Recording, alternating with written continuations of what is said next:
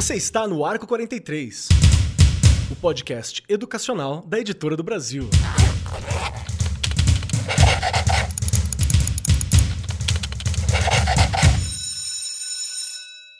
Saudações, saudações para você que está ouvindo a gente agora. Não é uma pane no seu agregador de podcast. Nós voltamos com o nosso programa. Seja muito bem-vindo ao Arco 43 Podcast, um podcast da Editora do Brasil para você. E quem é você? Seja quem você for amante da educação, esse é o lugar para você. Eu sei que a gente tem professor que ouve, eu sei que a gente tem professora, a gente tem aluno que ouve a gente, nós temos estudantes que ouvem a gente também. A gente recebe cartinhas de fãs. Tava conversando em off sobre cartinhas de fãs que eu aqui e a Rê já recebemos também. Não vamos abrir para vocês, essa conversa é em off. Sejam muito bem-vindos à nossa temporada 2021. Porque 2020 foi aquele ano que aconteceu e não aconteceu, né? E junto comigo, sempre sentada aqui à minha destra, aquela voz que vocês estão morrendo de saudade, que eu tenho certeza. Alguns talvez com um pouco menos de saudade, porque sabe que ela tá aí, acessível, na TV aberta. Estamos aqui com Regiane Taveira. Como você está? Como foi as férias? Opa! Para quem teve férias, deve ter sido Tem bom, né? Muito bom estar de volta, não é verdade? A gente começando aí o programa, ó, com um convidado super, super especial, né? Aquela brincadeira, voltamos, voltamos, ainda bem, não é? Com força total. 2020 terminou, mas não terminou, a gente continua ali mais ou menos do mesmo jeito. Mas o importante é a gente olhar aí para tudo com muita esperança e acreditar que as coisas vão melhorar, precisam melhorar. Estamos aqui, não é? Eu, Keller, Keller e eu, continuando aí o arco 43. Muito bom estar aqui. Perfeito, muito bom ter você também. E hoje a nossa mesa está muito especial neste início de ano, que já não é bem início, né? A gente já tá. Já, já rolaram alguns meses aqui. Passou o carnaval, não é mais início de ano, né? E estamos aqui hoje com a presença de uma voz que eu tenho certeza que você já conhece. Não só a voz, como a face, porque tem vídeo no YouTube, está em formato de livro. Estamos falando com alguém que é total multimídia. Está aqui conosco Clóvis de Barros Filho, professor doutor e livre docente pela ECA USP com mais de 30 anos de experiência acadêmica, autor de mais de 15 obras, entre elas o best-seller A Vida que Vale a Pena Ser Vivida, e há 10 anos palestrante e também consultor de grandes empresas por aí. Com certeza dispensa apresentações. Professor Clóvis, tudo bem contigo? Como é que foi 2020 para você, meu querido? Rapaz, boa tarde. Boa tarde a todo mundo que está nos ouvindo, aos professores, aos perdidos por aí.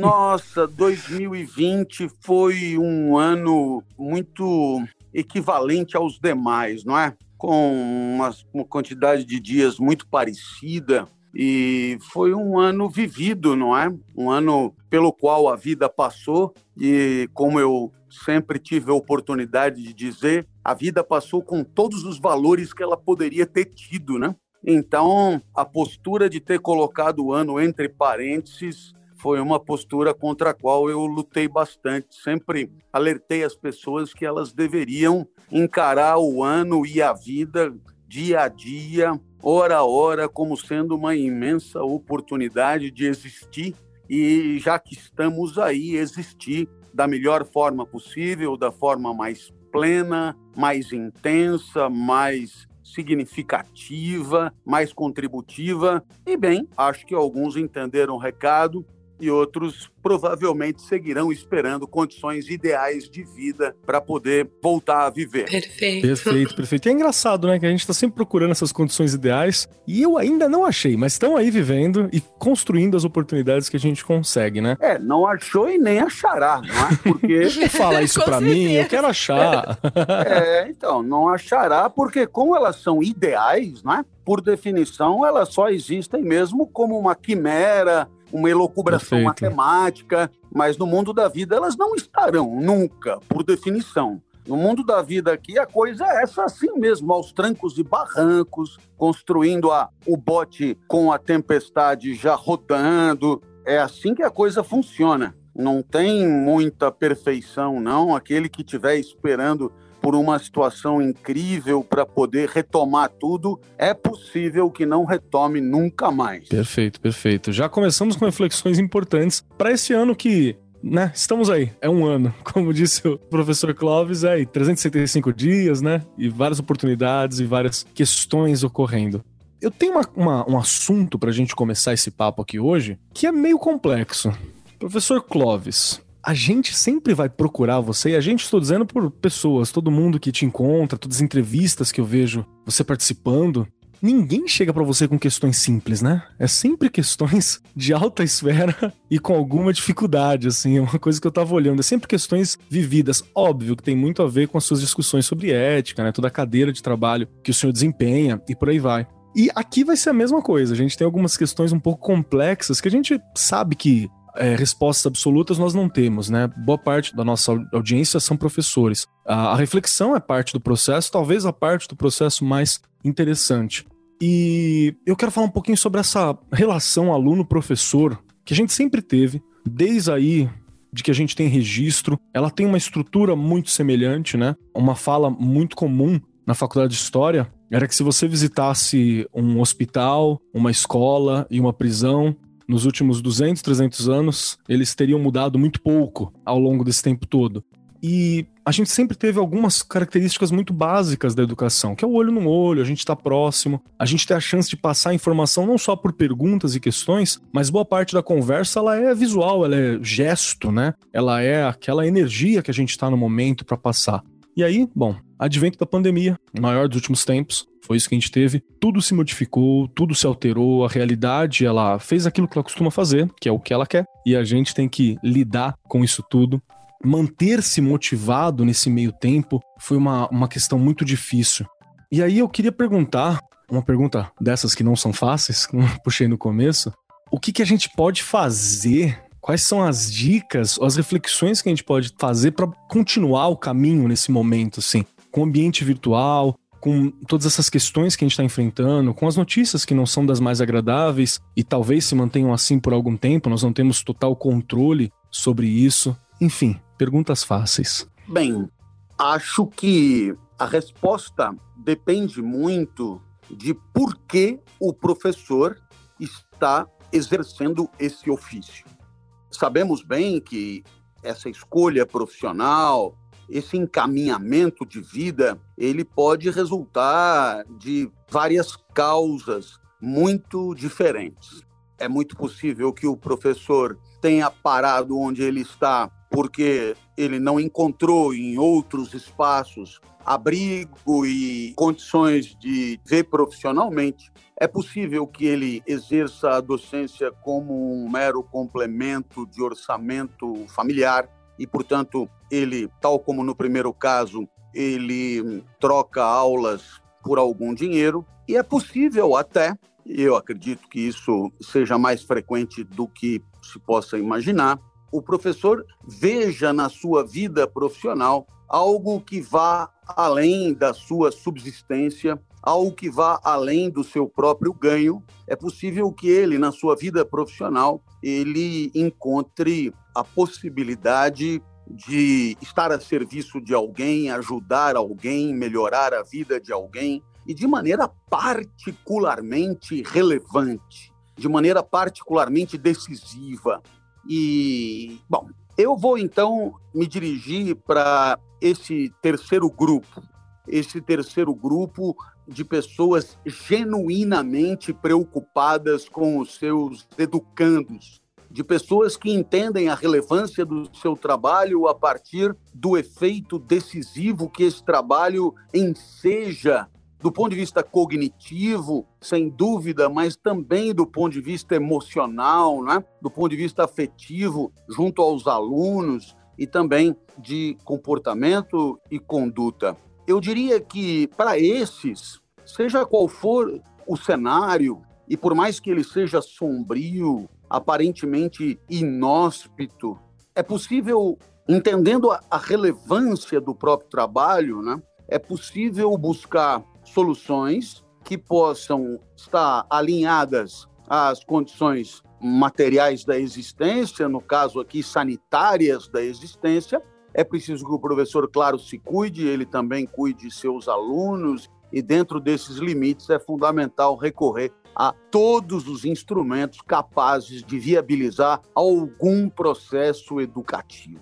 Então, eu penso que esse é o primeiro ponto. Há um segundo ponto a considerar.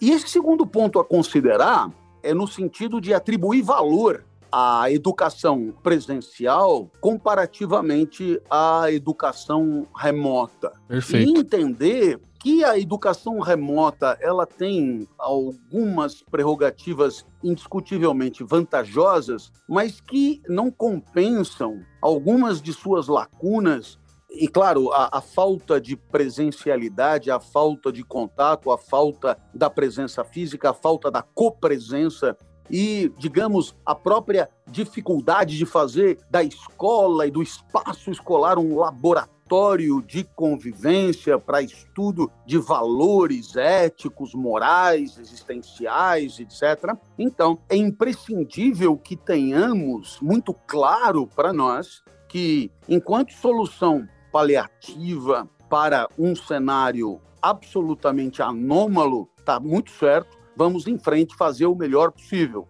Mas é imprescindível que muitos não tomem o que é excepcional por regra, porque, é, sabidamente, é possível, por parte, digamos, dos empresários da educação privada, é possível uma conta rápida para eu colocar um professor em cada sala de aula custa X, ao passo que, se eu pegar um professor e colocá-lo para dar uma aula virtual e ele aparecer ao mesmo tempo em Brasília, no Rio, no Nordeste, no Rio Grande do Sul, etc., eu estarei, através desse recurso, economizando significativamente, com isso aumentando minha margem de lucro, né? potencializando minha margem de lucro, sem falar também das incríveis possibilidades de aumento do próprio corpo discente através da existência de classes que não têm limite de alunos. É preciso lembrar que se antes nós, professores, levantamos bandeira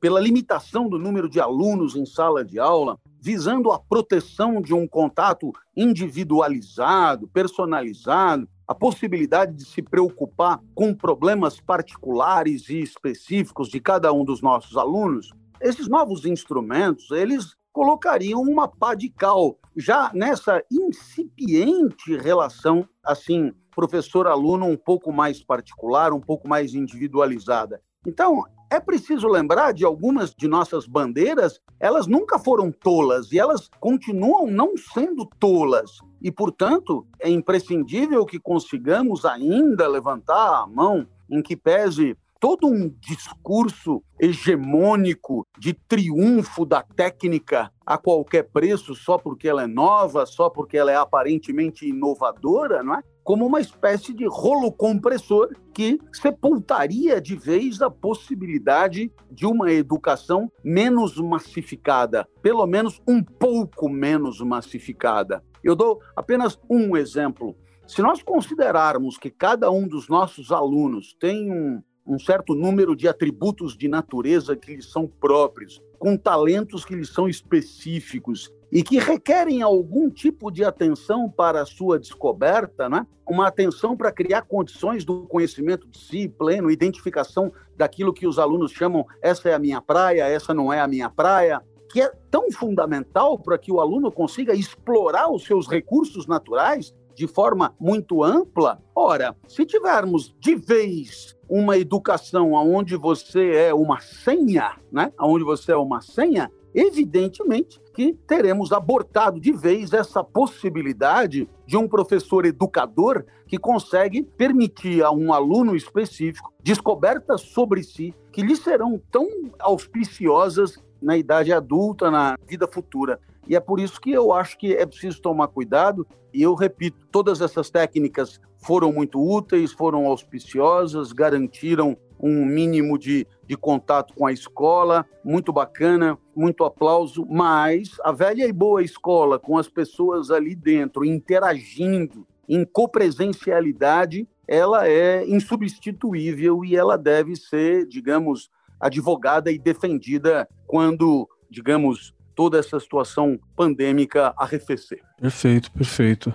E para você, Rê, quero saber o teu comentário sobre as questões, porque você está na rede também há muito tempo. Como você tem visto essa ideia dessas lutas? Como o professor Clóvis levantou aqui, essas lutas que sempre foram bandeiras, que foram nortes pra gente, a diminuição da quantidade de alunos por sala, é, a luta por uma educação que não se perdesse naquela coisa de só preparar para o trabalho e esquecer o lado humano, né? Que é uma, uma coisa que aconteceu muito. Como tem sido essa observação e como foi para você ver isso ao longo do ano passado, assim, ver isso um pouco frágil? É, acho que o professor colocou muito bem uma coisa que a gente até discutiu num programa aqui, Keller, não lembro qual. Que a gente comentou que aluno não é número, né? A gente não pode transformar o aluno em número. Há quanto tempo Sim. a gente já vem falando disso? O aluno, ele tem um nome, ele tem uma família, tem uma história, não uma é? História. E neste, claro que neste momento, nesse tipo de ensino, a gente tem que tomar muito cuidado para não se perder isso de jeito nenhum. Fora que, vou repetir aqui o que eu já repeti acho que o ano passado quase inteiro. Esse tipo de ensino só aumenta a questão da desigualdade social. Ela, ela fica bem transparente. Porque quem tem legal e quem não tem não é só uma internet. Não é você só, ai, vamos dar internet de graça. Todo mundo tem acesso. E o aparelho? Tem aparelho que não consegue nem acessar. E o uso, não né? é? Então, e aí a gente começa, ah não, mas a gente deu isso, deu aquilo. Não, a gente sabe que abriu um abismo mesmo,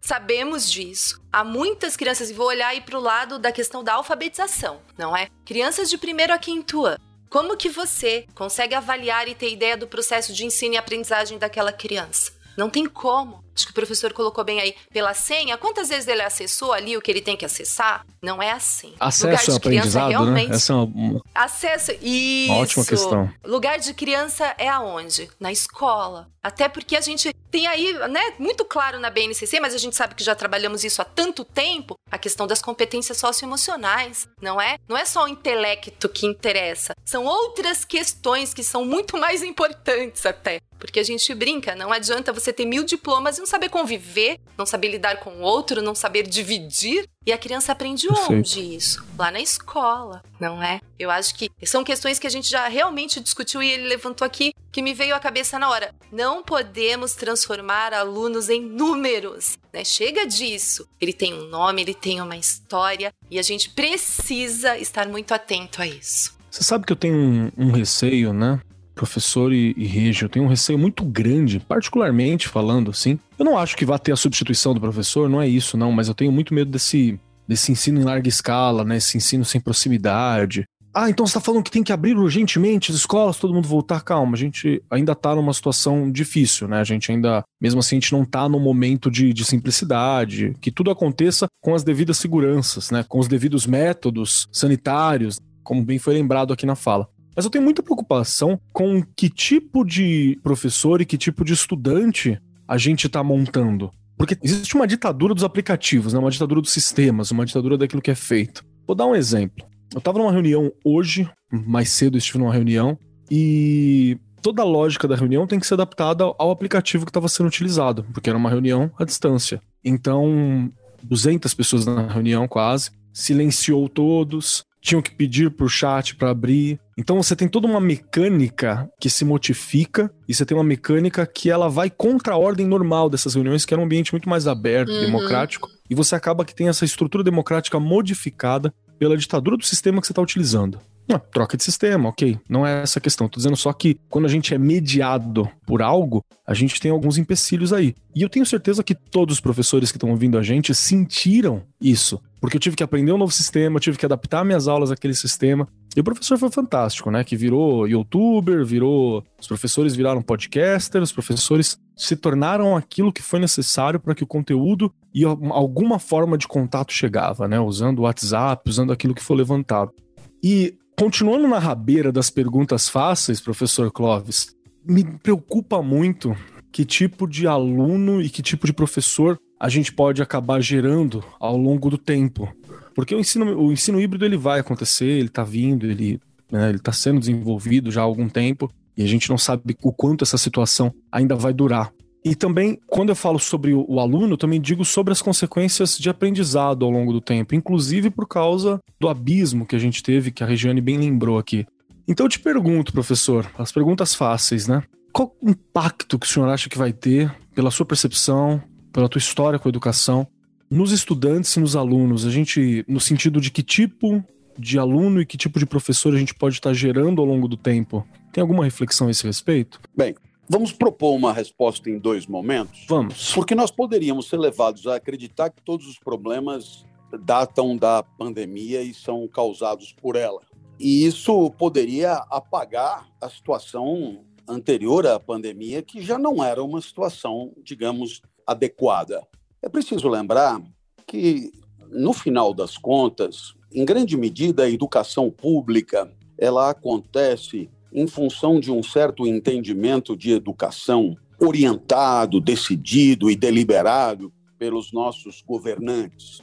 E, naturalmente, o que acontece é que esses governantes, por sua vez, eles são escolhidos pela sociedade para governar e, entre outras atribuições desses governantes, está a questão da educação pública. O que acontece é que raramente o governante é escolhido por conta deste quesito. Ele é escolhido por conta de outros quesitos. Historicamente, no Brasil, a questão da, da segurança, mais recentemente, a questão da corrupção, também, eventualmente, algum tipo de promessa relacionada a transporte e coisas assim, mas a educação raramente foi cabeça de fila de critérios que influenciassem a escolha do eleitor. Sim. Então, muito bem, a gente acaba descobrindo o que o fulano pensa da educação, meio que ao sabor do improviso, né, ao longo da sua gestão. E é claro que os profissionais da política que buscam o apoio social para continuar sendo profissionais da política, que precisam do apoio da sociedade, costumam entregar para a sociedade aquilo que a sociedade considera mais relevante, mais importante, mais decisivo. E assim, questões sobre presença da polícia nas ruas, a questão agora mais recente até talvez dos hospitais públicos, etc. São questões que têm muita primazia em relação à educação. Ora, sendo assim, o que acontece? É que na hora de governar, muito bem, apesar até das boas intenções constitucionais e até de alguns arrobos legais muito benfazejos, o fato é que as escolas acabam merecendo uma atenção muito secundária e isso é uma questão política no seu sentido mais amplo, quer dizer, uma coisa que parte da sociedade e termina na própria sociedade. De tal maneira que o problema da educação para muitos segmentos da sociedade é ter um lugar para deixar o filho durante o dia. Né? a coisa não vai além em termos de exigências pedagógicas, métodos pedagógicos, currículos, respeito a grades curriculares, o quanto efetivamente houve de aprendizado para ver a promoção para o ano seguinte, se as aprovações elas são feitas em decurso de prazo, tem que passar de qualquer jeito e assim por diante. Então, o que, que você observa? Que nós vivemos numa sociedade que tem pela educação uma simpatia moderada, isso acaba ensejando por parte dos governantes uma distribuição de prioridades onde a educação também é um pouco moderada e como já não vivemos num país rico, o fato é que temos uma situação educacional pobre e isso é anterior à pandemia. Portanto, antes da pandemia, já havia um abismo significativo entre as escolas de elite e as escolas públicas, mesmo antes da internet, esse abismo já era significativo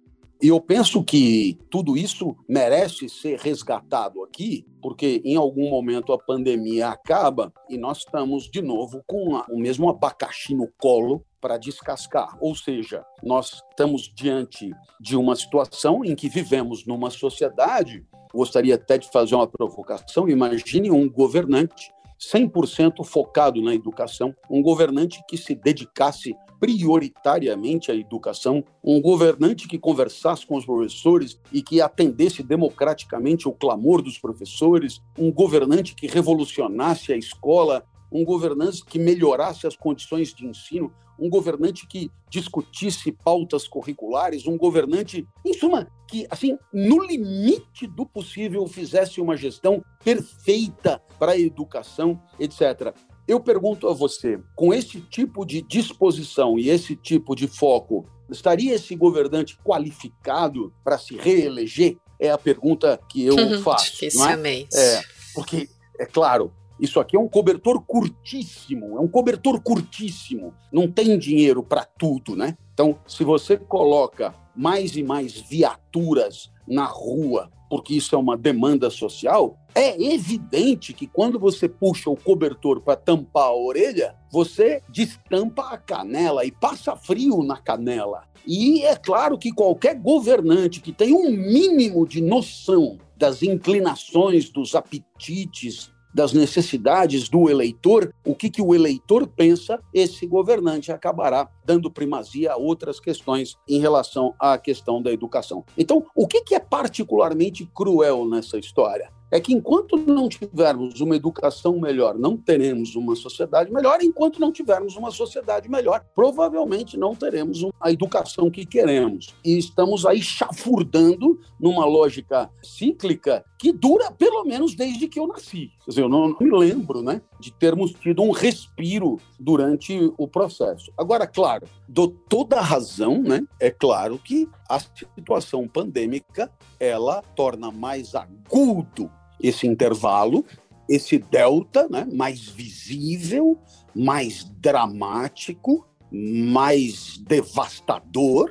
Você imagina que eu fiz um programa chamado Clássicos do Pensamento e eu entreguei esse programa gratuitamente para a rede pública de ensino do estado de Goiás. São 400 mil alunos de ensino médio no estado de Goiás, acompanhando clássicos do pensamento, Odisseia de Homero em 30 dias, 30 vídeos, né? um por dia, depois meditações de Marco Aurélio, depois o banquete de Platão, depois Cidade de Deus de Agostinho, Quer dizer, todo dia um vídeo, todo dia um vídeo, todo dia um vídeo. Quer dizer, esse que é um programa que eu fiz no quarto da minha casa, é sem dúvida nenhuma o esteio mais notório de encaminhamento de atividades de um espaço tão gigantesco de educação como é esse. Então, eu te diria o seguinte: eu detesto ficar me queixando e eu detesto baixar a guarda e acreditar que eu nada possa fazer. E, portanto, eu estou o tempo inteiro alguma coisa fazendo. Na verdade, são mais de 30 livros, sendo que desses 30 livros, pelo menos 20 livros são de leitura compatível com o ensino médio, né? Escrevi sobre mitologia, escrevi sobre reputação, escrevi sobre amor, escrevi sobre. E aqui eu queria lhe dizer, né? Quer dizer, você se mostra preocupado com coisas de agora, e eu diria que às coisas de agora eu acrescento as coisas de sempre. Porque, no final das contas, observe bem, mesmo em tempos de copresencialidade, a escola nunca apresentou um programa consistente de formação cívica dos nossos alunos. Nunca houve um espaço de debate para a identificação dos grandes valores cívicos da nossa sociedade. Não uma educação moral e cívica com uma tabela pronta do que temos que decorar, trazida dogmaticamente de uma ideologia qualquer. Não, um espaço de reflexão, de debate, aonde nós discutimos como é que deve ser a convivência num determinado espaço, um espaço de formação ética do nosso futuro cidadão. Isso é tudo anterior à pandemia, já não havia, já não havia, né? Então, eu imagino que haja um, um mundo por fazer e eu tenho a, a impressão que o mundo por fazer na educação ele é tão grande quanto o que nos separa da sociedade que gostaríamos de deixar como legado para os nossos filhos. É exatamente a mesma distância, né? Por quê? Porque, no final das contas, o problema é exatamente o mesmo, né? É, a nossa sociedade é o que é por conta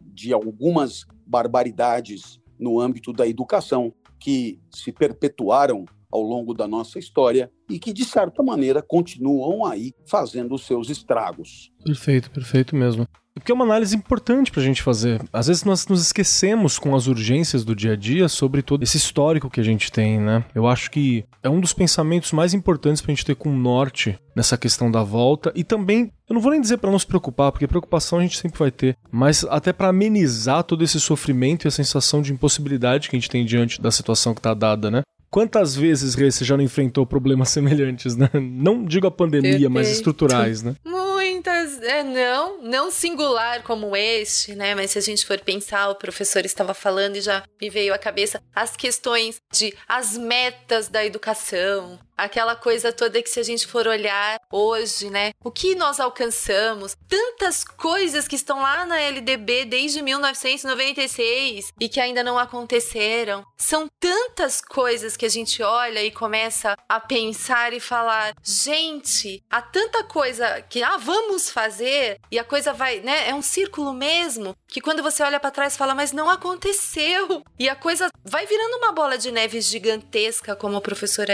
colocou muito muito bem, porque muitas coisas podiam estar melhores e a gente até falou disso também aqui num programa. Porque veio a pandemia, ok, as pessoas tiveram que se virar aí nos 30 com relação à tecnologia, mas há quanto tempo se fala de tecnologia? Não é? E muita gente, há professores, e isso eu vivi, que não sabiam o que era PPT, o que era PowerPoint. Então, tá lá na questão mesmo da formação, que ela ainda acontece, né? A gente vem discutindo aqui, que é essa questão da, da formação do professor ainda ser muito padrão. É, eu li uma pesquisa que é, recentemente os professores têm muito medo de inovar por se sentirem estúpidos. Mas por quê? Eles têm uma formação que é dentro de uma caixinha. Então, realmente, quando ele sai dali, ele tem medo. Né? E aí a gente vem falar das questões da formação aí em serviço, tudo isso que já podia, nós podíamos, claro, nada ia fazer com que a gente conseguisse dar conta deste momento de uma forma 100%. Não, mas muita coisa poderia ter sido sanada se só a questão da tecnologia já existisse aí na maioria das escolas e a gente sabe que não existia. Muitas escolas não tinham nem internet, gente. Vamos ser sinceros. E a gente tá falando do estado de São Paulo. Vamos pensar no Brasil todo, não é? É um continente praticamente, né? É gigante. Eu tenho uma, uma outra questão que essa ela me urge também, eu acho que ela urge todos os nossos professores, mas ela é um assunto que surgiu em sala de professor nesse retorno, né? Nós estamos em São Paulo, a gente está começando o retorno, já teve alguns estudos, já teve algumas formações com os professores, os planejamentos, né? É onde eu me encontro. E dentro da sala dos professores, dentro das formações, mantendo os distanciamentos, nessas questões todas, eu senti muito forte uma situação daquela aquela ausência de ânimo mesmo, né? Para voltar a ensinar, para voltar a, a, aprender também, porque a gente aprende muito com o aluno do dia a dia. Você percebe que tem um, um desestímulo muito forte, né? Uma frustração de voltar ou de quebrar aquela rotina que tinha se construído a, a duras penas, né? Precisamos aprender a trabalhar à distância e agora precisamos reaprender a trabalhar num, num outro contexto. E isso sim faz parte, né? Tanto a, o desestímulo, a frustração, a rotina, tudo isso faz parte. Mas eu acho que também tem, e era possível sentir isso, uma ânsia por voltar a fazer algo ativamente, no sentido de eu estar vendo outras pessoas, estar movimentando, sentir talvez uma pretensa normalidade, não necessariamente é isso que está acontecendo, mas é, é, muito essa questão de sentir que estou fazendo algo, que eu acho que se reflete um pouco na tua fala também, professor, na hora que você fala que não é interessante a gente se sentir não fazendo nada, né? É importante que algo seja feito até para nos mover aqui. E me preocupou bastante durante a conversa com meus colegas ali se tem alguma forma de se nutrir esse ânimo de tentar voltar a ensinar, até porque isso vai se refletir no aluno, a vontade de aprender, né? Todos aqui somos professores, todos aqui já fomos alunos, a gente se lembra daquele professor que tinha a vontade, né, que tinha o tesão de ensinar, para usar uma frase ali do professor Clovis, para que tenha essa vontade de colocar para fora, essa vontade de participar. Tem alguma forma, alguma dica, algum conselho? Novamente nas perguntas fáceis. Eu sou partidário da hashtag não tenho dica para nada. Perfeito. Sou um avesso a fórmulas, mas eu vou trazer aqui um, uma conversa que eu tive com um jogador de futebol que você já deve ter ouvido falar, que é o Profeta Hernanes, jogador que jogou no São Paulo, joga ainda no São Paulo, mas teve no seu momento áureo na Inter de Milão, na Juventus, sim, etc. Sim. Bom, e ele me disse uma coisa assim, ele disse, bom, todo cara que joga profissionalmente em algum momento já gostou de jogar bola, gostou de bater bola, mas muitos jogadores profissionais não gostam mais de jogar bola, de bater bola, então encaram o bater bola como um estrito trabalho. Tanto é assim que nas férias não jogam bola de jeito nenhum, né? hipótese alguma então. E você tem aquele jogador que, pelo contrário, virou profissional, mas continua adorando bater bola e joga bola o tempo inteiro, né? a bola é a sua vida, etc. e tal. Bom, eu não preciso te dizer que essa resposta do Hernanes você encontraria também em Sêneca, Sêneca, é, você que é bom professor de filosofia, óbvio, sabe melhor do que eu. Sêneca, pensador estoico, um pouquinho, vamos dizer, a grosso modo, contemporâneo de Jesus, né? que foi preceptor de Nero, que foi legislador, que foi. E o Sêneca, ele dizia que cada um de nós tem um certo número de atributos que constituem uma espécie de eu profundo, ele chamava de daimon interior, né?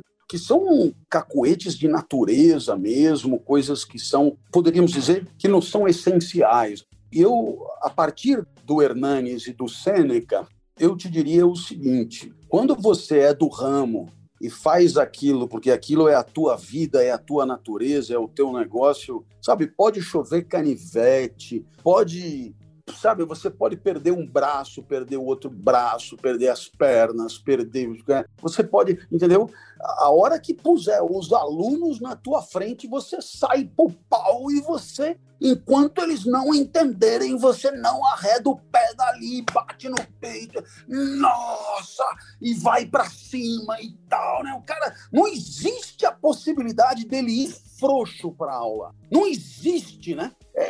Velho, é que nem um cara que entra para jogar bola. Você vê o jogador, ele entra, ele entra pilhado no jogo, ele entra para arregaçar, ele entra pra... não, tem, não precisa ser motivado, é só ele pisar no gramado, ele já é outro, ele se transforma. Agora, por outro lado, você tem jogadores de futebol estritamente profissionais, se ganhou, ganhou, se perdeu, perdeu, dá estritamente na mesma, perdeu a bola, põe a mão na cintura, espera a bola voltar para si, né? Eu diria aí que nós tivemos só no, no segmento dos bípedes ovíparos, nós tivemos patos, gansos, marrecos, etc., que são, digamos, jogadores muito pouco aguerridos na hora de, de, jogar bola. E aí eu acho que em qualquer segmento profissional, você tem o cara que, cuja índole é aquela. Eu não estou nem dizendo que ele é genial, ou que ele é excepcional, ou que ele é maravilhoso, tecnicamente exuberante. Não, ele é um birubiru, para lembrar do clássico do Corinthians, né? Ele é um birubiru, ele é um grande jogador? Não, não é mas entrou ali, ele entra para rachar. Com vontade, está então, completo é, ali, é né? É o que eu te diria. Na hora que você pega e fala, olha, meu, os alunos estão sem aula há um ano, eles estão aí para ter aula. Aí você pega, vai na sala dos professores, o professor está desmotivado. Então, é um exemplo clássico, não é do ramo. E não há um problema de não ser do ramo. Não há um problema. É um problema para ele. Mas é claro que se ele não é desse ramo, ele será de outro ramo. Então nós temos dois problemas. Ele está no lugar errado aqui e não está no lugar certo lá. Então, são dois azares, propriamente. Então, é isso que eu penso. Ninguém nunca precisou me motivar, cara. Nunca, nunca. Não existe já motivar. Olha, você tem que entrar com ânimo tal. Porra, velho. Se eu tenho o privilégio de ser professor, se eu tenho a honra de ser professor, se eu sou legítimo professor dessa porra desse negócio, do Estado, chancelado pela sociedade para educar, como é que eu ainda preciso ser motivado, né? Se aquelas pessoas, obviamente, estão ali precisando de mim, ávidas pelos meus ensinamentos para poder sair do estado em que se encontram. Então, a minha resposta é um pouco essa. Agora, claro, numa sociedade onde as pessoas estão asfixiadas não têm oxigênio e, de certa maneira, o fato delas morrerem sem ar não comove ninguém, você haverá. Se a asfixia não comove ninguém, você deve imaginar que a ignorância crônica comoverá menos Com ainda. certeza, com certeza. Eu achei fantástico a citação do Sêneca, porque essa vontade de fazer coisa, né, deixa a gente mais jovem, né? Ele não era um moço à toa. Então acho que eu envelheci alguns anos ficando distante de aluno também, nesse período que a gente ficou. Regi, eu tenho uma perguntinha para você sobre esse momento todo, que eu acho que poucas pessoas estão tão qualificadas para falar a esse respeito do que você, que já teve todo esse período de gestão. É, com certeza. Olha, olha o peso. Calcule, professor Clóvis, o peso que eu estou colocando nas costas da Regiane. que é o seguinte: você já teve muito tempo de gestão, esteve em sala de aula, pegou sala de aula durante o período da pandemia, naqueles primeiros momentos. Quem acompanha o arco sabe de todo o trabalho que você teve, toda a trajetória que você tem. E eu sei que é difícil. É. Como que você sente e que você percebe que a gente pode ajudar um outro mesmo no mundo à distância? E eu tô dizendo para além da educação formal, porque mesmo trabalhando à distância pelo centro de mídias, né, fazendo aquelas aulas todas, você recebe os feedbacks, você tem os contatos, Sim. você não está ali fisicamente com o aluno que está te assistindo, mas os alunos estão com você. É que nem o pessoal que está ouvindo a gente agora aqui nesse momento eu posso não te conhecer, mas por a gente estar tá fazendo esse projeto, você que está ouvindo a gente agora, você conhece a gente. Então tenha um contato. Você, podcaster, professora, participou da gestão, está trabalhando à distância, como você sente que dá para ajudar o outro nesse mundo à distância ou até uma semidistância? Porque mesmo perto eu não posso tocar mais, né? A gente tem que evitar esse toque. Como está sendo para você? Como você acha que dá pra gente ajudar? A gente já até conversou disso aqui também, lembra? Falamos disso aqui. Eu acredito que a gente tenha que estar o tempo inteiro muito atento. Por quê? Porque não é só aprendizagem, acho que você colocou muito bem. A gente recebe tanta coisa, aquele começo da pandemia ali, o início da pandemia, os pais desesperados, não é? Eu não consigo, eu não tenho, não tem como. Aquela coisa toda de você ter que conversar mesmo. Quantas vezes eu fui na escola presencialmente, Sim. né? Os pais foram até lá, mesmo com todos os cuidados, a gente tinha que estar, olhar no olho. Não tinha como. Não dá para ser uma coisa só com reunião virtual. As famílias precisam de explicações e elas precisam te ver. Eu falo que eu saí durante todo esse processo, você sabe disso, tanto na escola, eu ia para a escola e agora eu saio. Essa questão do contato que você falou, eu acabei tendo entregar material impresso, a gente escutar ali as famílias. Presença pedagógica, lembra? Presen... Isso. Grande termo. E a gente é, escutar ali muitas vezes, realmente acho que o Clóvis colocou aqui e colocou muito bem, essa questão de que, neste momento, quantos pais perderam mães, os empregos? Então, qual é ainda a preocupação? Então não dá para você falar de aprendizagem, olha, seu filho isso, seu filho aquilo, se você não der colo. Sabe? Falando no sentido de olhar mesmo, falar, olha, peraí, então, neste momento eu sei que não é possível. Gente, não dá para cobrar de quem não consegue te dar. Sim. E a gente, na questão da escola, precisa olhar, né, ter um olhar para essas famílias. Não tem como. Porque eu já escutei professor, nossa, mas o aluno não entregou, ele não fez, tem que falar com o pai, tem que não sei o quê. Gente, como? O pai tá preocupado em colocar o pão. Eu recebo pelo Instagram, se você quer saber, pais que, Regiane, não assisti às aulas porque meu celular quebrou. Agora lá, lá no centro de mídias. Olha isso, querendo dar uma satisfação. Onde eu encontro, porque também tem que ter todo esse cuidado, viu? A gente tem que ter esse cuidado. E o fato de dar satisfação mostra que ele se sente próximo de você, Pronto. né? Ele tá conectado. Sim, e você responder, né? Você olhar, tudo que você recebe, valorizar, não é? A escola não pode mais ser apática, de jeito nenhum. Eu tô falando aqui a Regiane como escola mesmo, porque você tem que estar o tempo inteiro muito atento. Há pessoas que precisam de muita ajuda e ajuda em todos os sentidos, né? Uma palavra de vai melhorar, a gente não sabe quando, mas vai melhorar. Essa é a função da escola. Lembrei também de um programa, Keller, aqui, que a gente falou da questão de a escola não tem como você ir lá trabalhar e ir embora. É. Fechar o portão e falar, tudo Ela ficou aí dentro, agora eu vou esquecer. Não, gente, a escola tá em você. O professor, quando escolhe ser professor ou professora, saiba, a escola está em você. Ela não vai te deixar.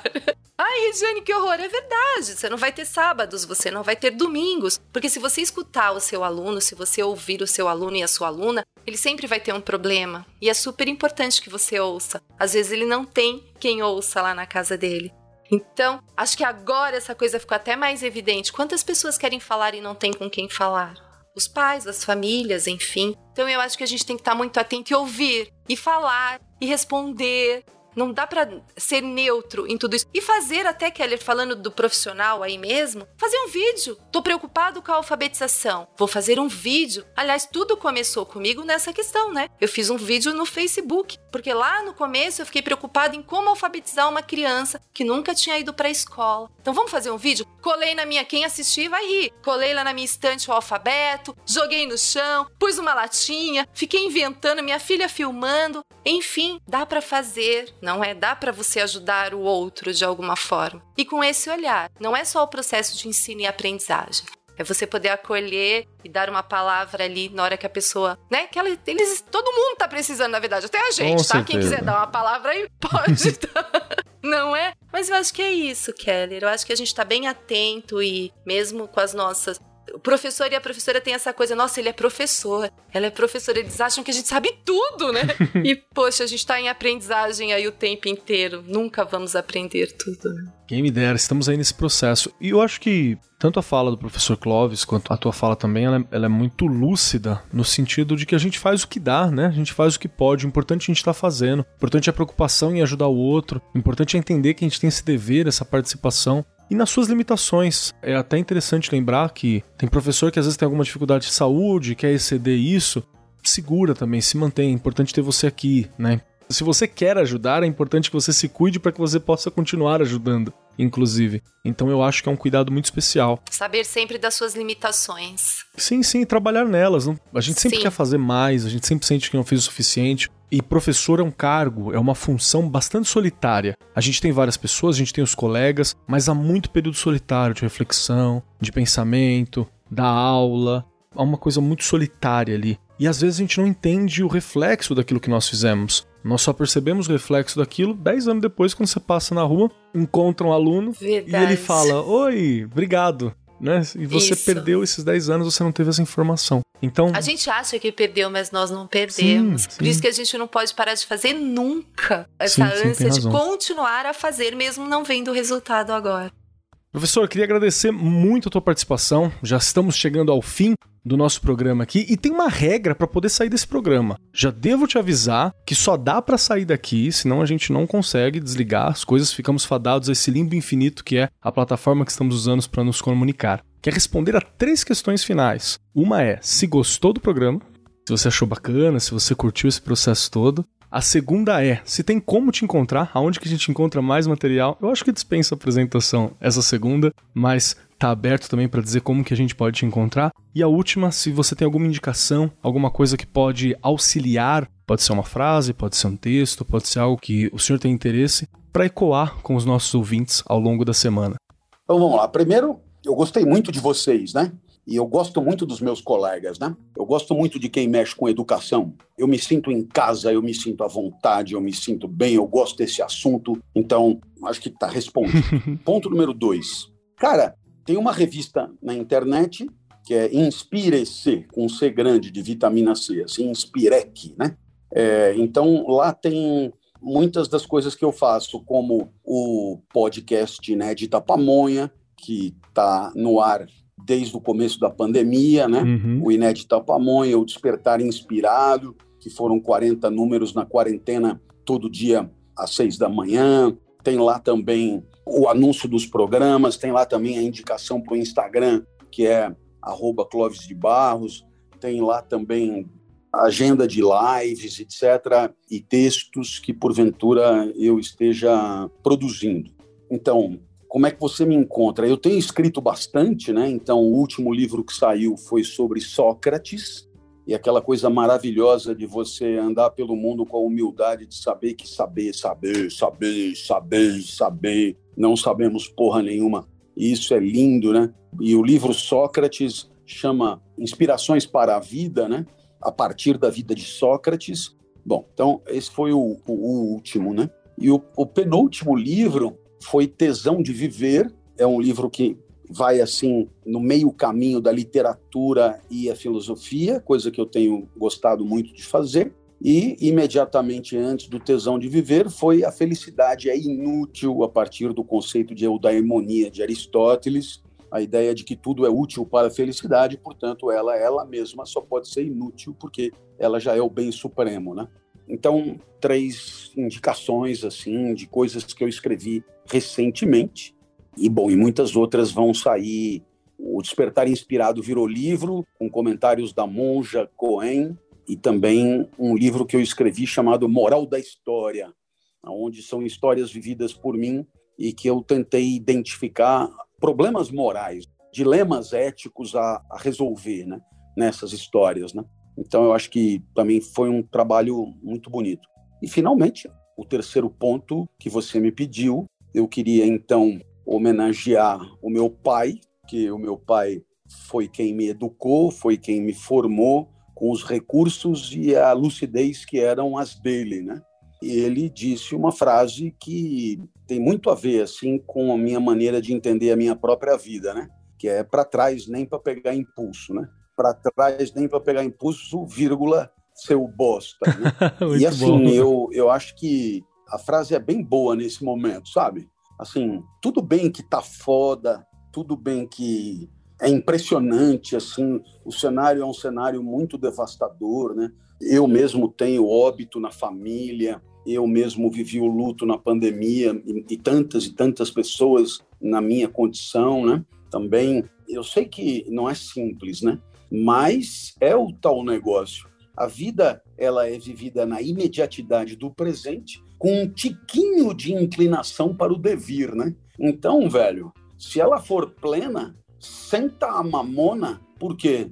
Porque ficar lamentando o passado não vivido efetivamente não vai nos levar a lugar nenhum, né? E é por isso que a iniciativa de vocês é bem-vinda e maravilhosa, e todos aqueles que ainda acreditam né, e ainda lutam pela construção de uma nova sociedade a partir de novos processos pedagógicos e uma nova vida na escola, que essas pessoas ainda consigam ter esperança e força para continuar lutando. Perfeito, professor. Muito obrigado. Muito obrigado pela participação. Muito obrigado. Muito obrigado, né, por ceder esse momento pra gente aqui. Gostou, Rê? Verdade, adorei. Muito bom, não é?